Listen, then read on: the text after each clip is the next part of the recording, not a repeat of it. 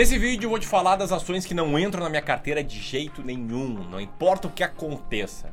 É um vídeo um pouco diferente da maioria dos vídeos, em que a gente fala das ações que estou comprando, das ações que eu acho boas, das ações baratas, mas por ser diferente ele se torna bem mais importante, porque se você entender quais são essas ações, quais são esses tipos de ações que não entram de jeito nenhum, nem a pau, na minha carteira, você começa a entender o que, que é investir com base numa estratégia clara. Se você entende o que é investir com base numa estratégia clara, você se torna um melhor investidor, toma melhores decisões e aí, é claro, ver seu dinheiro crescer mais no futuro. Então presta muita atenção aqui nesse vídeo, se você gostou desse assunto, senta o dedo aqui no like e enquanto a vinheta roda, antes de você ver o conteúdo, comenta aqui quais ações você não investe de jeito nenhum e por quê.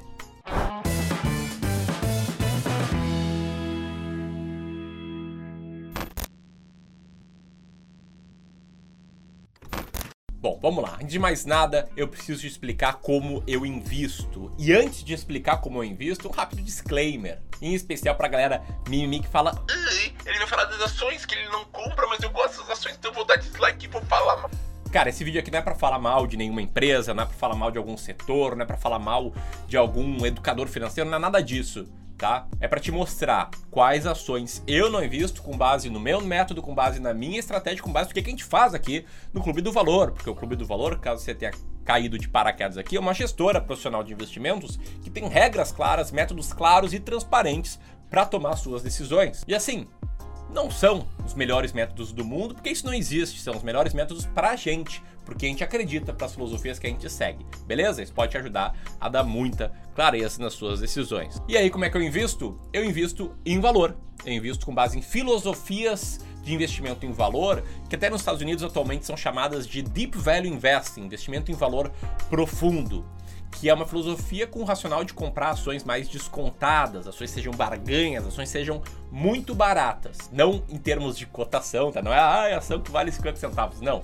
É em relação ao que, que é o valor da empresa comparado aí com o seu preço. Beleza? E para chegar nessas ações baratas, eu sigo quatro filtros, que são as quatro ações, os quatro, os quatro tipos de ações que eu quero começar esse vídeo. Né? Falei que tem cinco, vou falar dos quatro primeiros aqui numa tacada só tá? Primeiro tipo de ação que eu não compro de jeito nenhum são ações pouco negociadas. E para ser bem específico, eu não compro de jeito nenhum ações cuja negociação média diária seja abaixo de 200 mil reais por dia. E por que, que eu não faço isso? Imagina assim uma porta pequena, uma porta estreita. Tá? Você até pode entrar nessa porta ali, pode dar um jeito, passar ali de lado. Agora, imagina se essa porta estreita ela fica ainda mais estreita depois de um tempo. Cara, você entra e não sai mais. E sim, isso pode acontecer com ações pouco líquidas. Eu, Ramiro, eu invisto por longo prazo, eu invisto para minha aposentadoria, para formar um patrimônio muito grande para me dar liberdade financeira. Mas isso não significa que eu compro uma ação esperando ficar 10 anos com ela na carteira. Não, faço rebalanceamento de 3 em 3 meses e muitas vezes eu fico com uma ação por 6 meses na minha carteira, por 9 meses, por 15, 18 meses. Não é um prazo extremamente longo. Então, por isso é muito importante eu garantir que a porta de saída não vai estar fechada. Em outras palavras, eu não quero ter problema com não conseguir vender uma ação no meu rebalanceamento. E antes que você pense, ah, Ramiro, não, eu sou investidor pessoa física e para mim não faz tanta diferença e tal faz diferença sim, tá? Uma ação pouco negociada, ela vai ter um negócio chamado spread entre as pessoas querendo comprar a ação e pessoas querendo vender a ação. Então imagina lá, uma ação que você comprou que seja cotada a 10 reais e tem spread e aí você só consiga vender ela por 9,90. Você pode pensar, não, barbado, tá, vou lá e vendo ela por 9,90. Sim, barbada, mas você perdeu 1% aqui. Entendeu? Você já deixou 1% na mesa. Então, se você deixa um 2% na compra, um 2% na venda e faz isso com todas as ações da sua carteira, cara, vai ter um resultado muito pior do que o resultado da estratégia em si. Então, eu colocaria esse filtro de liquidez mesmo se eu fosse um pequeno investidor, e é isso que eu falo para meus alunos no Descomplicando o Mercado de Ações, que é meu curso completo sobre investimento em ações, beleza? Vamos lá para o segundo tipo de ação que eu não compro de jeito nenhum, que são as ações de empresas com o EBIT negativo ou sem EBIT. O que é EBIT? Earning Before Interest and Taxes. É o lucro antes do pagamento de impostos e do resultado financeiro. Interest é juros, né? Juros recebidos por dinheiro em caixa ou pagos por conta da sua dívida. E por que, que eu não invisto em empresas com EBIT negativo ou que não tenham EBIT? Porque é do EBIT que eu parto para chegar numa métrica muito importante para mim, que é resultado operacional. Então a minha estratégia de investimento em valor é comprar empresas que estejam com resultado operacional muito grande em relação ao valor total que alguém tem que pagar para comprar essa empresa. E se a empresa está com o EBIT negativo, ela não tem resultado operacional, então não posso comparar o resultado operacional dela porque não tem resultado operacional.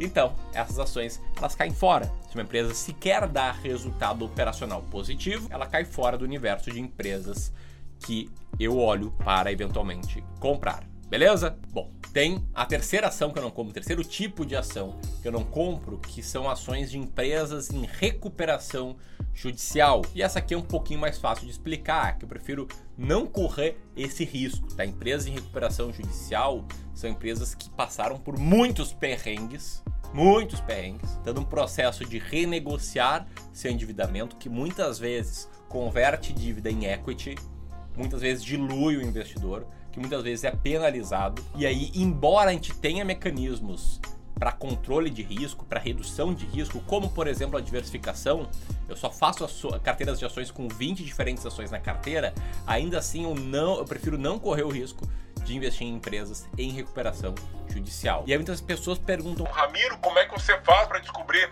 quando uma empresa está em recuperação judicial e quando ela não está? E eu descobri recentemente que o Google Finance te diz isso. Então, por exemplo, procura o código de uma empresa como a Saraiva, tá? SLED 3. Você ver que vai abrir ali a caixinha do Google Finance e vai colocar ali, ó, Saraiva Livros SA em recuperação JIDS.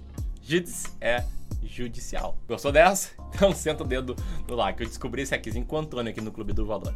Mas vamos lá, tá? Tem o quarto tipo de ação, que é o penúltimo tipo de ação que eu não invisto, que é um pouco mais polêmico, embora não seja mais polêmico que o último tipo de ação que eu não invisto, que são ações de bancos ou seguradoras, que é a minha única restrição setorial. Então, não, eu não invisto em Itaú, não invisto em Banco do Brasil, eu não invisto em Porto Seguro, Sul América e nunca vou investir porque a minha estratégia de investimentos corta bancos e seguradoras. Seguradoras, tá? Não corretoras de seguro tipo a WIS. E por que, eu faço isso, tá? Não é porque eu tenho algo contra bancos, não é porque eu tenho algo contra seguradoras, não é porque eu acho que, sei lá, o futuro deles é sombrio, não é nada disso. É porque o indicador que eu uso para entender se uma ação tá barata ou não é a divisão do lucro operacional pelo Total Enterprise Value. E aí, bancos sequer tem EBIT, né? O resultado do banco, a receita do banco é receita financeira. Mas, independentemente disso, o Enterprise Value de um banco não existe, porque o balanço dos bancos é diferente do balanço de uma empresa normal. O que é passivo para uma empresa é ativo para o banco. Toda a estrutura é diferente. E no caso das seguradoras, elas têm que ter muito dinheiro em caixa. Não tem como contrapartida, por exemplo, o endividamento. Tem como contrapartida provisões, né? Aquele dinheiro que ela fica ali em caixa para quando alguém bate um carro, ela vai lá e paga pelo conserto do carro. Ela arca com os sinistros. Então, se for analisar o Total Enterprise Value, que é uma conta que é dívida da empresa menos o caixa, o total enterprise value da seguradora sempre vai estar tá muito baixo. E aí, artificialmente, elas vão soar sempre como as ações mais baratas da bolsa, com base nesse método, só que é porque elas têm muito dinheiro em caixa. Porque elas são obrigadas a fazer isso. Então, eu também corto o setor de seguradoras, tá? E não me entenda mal, faço isso para não me desviar da estratégia, para investir com base numa estratégia que eu entendo muito bem e para deixar o meu princípio de simplicidade acima de tudo. Acho que uma estratégia boa é uma estratégia simples, estratégia vencedora, que historicamente foi muito bem e que eu entendo e consigo seguir. E aí você pensa, ah, Ramiro, mas como é que você não vai ter posição de tá tranquilo, tu pode discordar da minha estratégia, pode adaptar para, sei lá, 5% da tua carteira de ações em bancos. Mas tô sendo honesto aqui, é assim que eu faço, é assim que o Clube do Valor, a empresa que eu sou cofundador, faz. Beleza? Aliás, comenta aqui se você investe em bancos, sim ou não e por quê. Mas aí vamos lá, tá? Até agora eu expliquei quatro tipos de ações que eu não compro, que são os quatro filtros que eu coloco antes de selecionar as ações que eu vou comprar. E aí, com base nesse filtro, eu organizo as empresas, todas elas, por earning yield pelo resultado operacional dividido pelo Total Enterprise Value. E é um método que, modéstia à parte, eu acho fantástico. Não à toa, eu sigo ele, implemento ele em carteiras que eu faço gestão desde 2016. Os resultados na prática foram muito bons, como está na tela agora, o resultado da carteira de ações de um dos meus primeiros clientes de gestão aqui. Tá, esse resultado aí, ele não é líquido de imposto, só para deixar bem claro, mas é um resultado real, e não é nenhuma garantia de retorno no futuro também, mas o fato é, é um método vencedor, e mais do que isso, um método que você vai poder aprender muito em breve, porque muito em breve vai rolar um evento online gratuito, uma imersão aqui no YouTube chamado As Ações Mais Baratas da Bolsa. Para quem tiver registrado, e o registro, como eu acabei de falar, é de graça, você não pode perder. Para conhecer bem o método, você tem que participar. Vou deixar o link aqui, beleza? Você clica aqui e depois coloca lá seu nome e seu e-mail para fazer. Mas a lógica né, desse meu indicador é fazer com que eu compre constantemente as ações mais baratas da bolsa.